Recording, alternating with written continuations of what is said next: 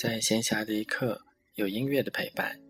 这里是荔枝 FM 四八幺六八白谈的片刻，欢迎大家的收听。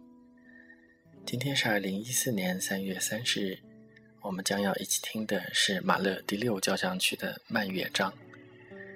这个慢乐章对于我来说是马勒的入门曲目。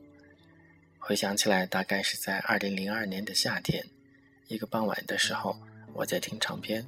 刚好就播到了马勒的这个慢乐章，我自己的感觉，这个部分有一种特别的美感，很符合秋天的那种绚丽，但又有点伤感的氛围。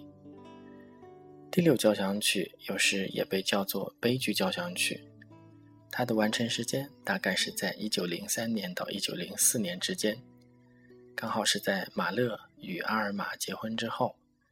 他的第二个女儿也是在此期间出生的。马勒对音乐的理念就是，交响曲应该包罗万象，成为一个世界。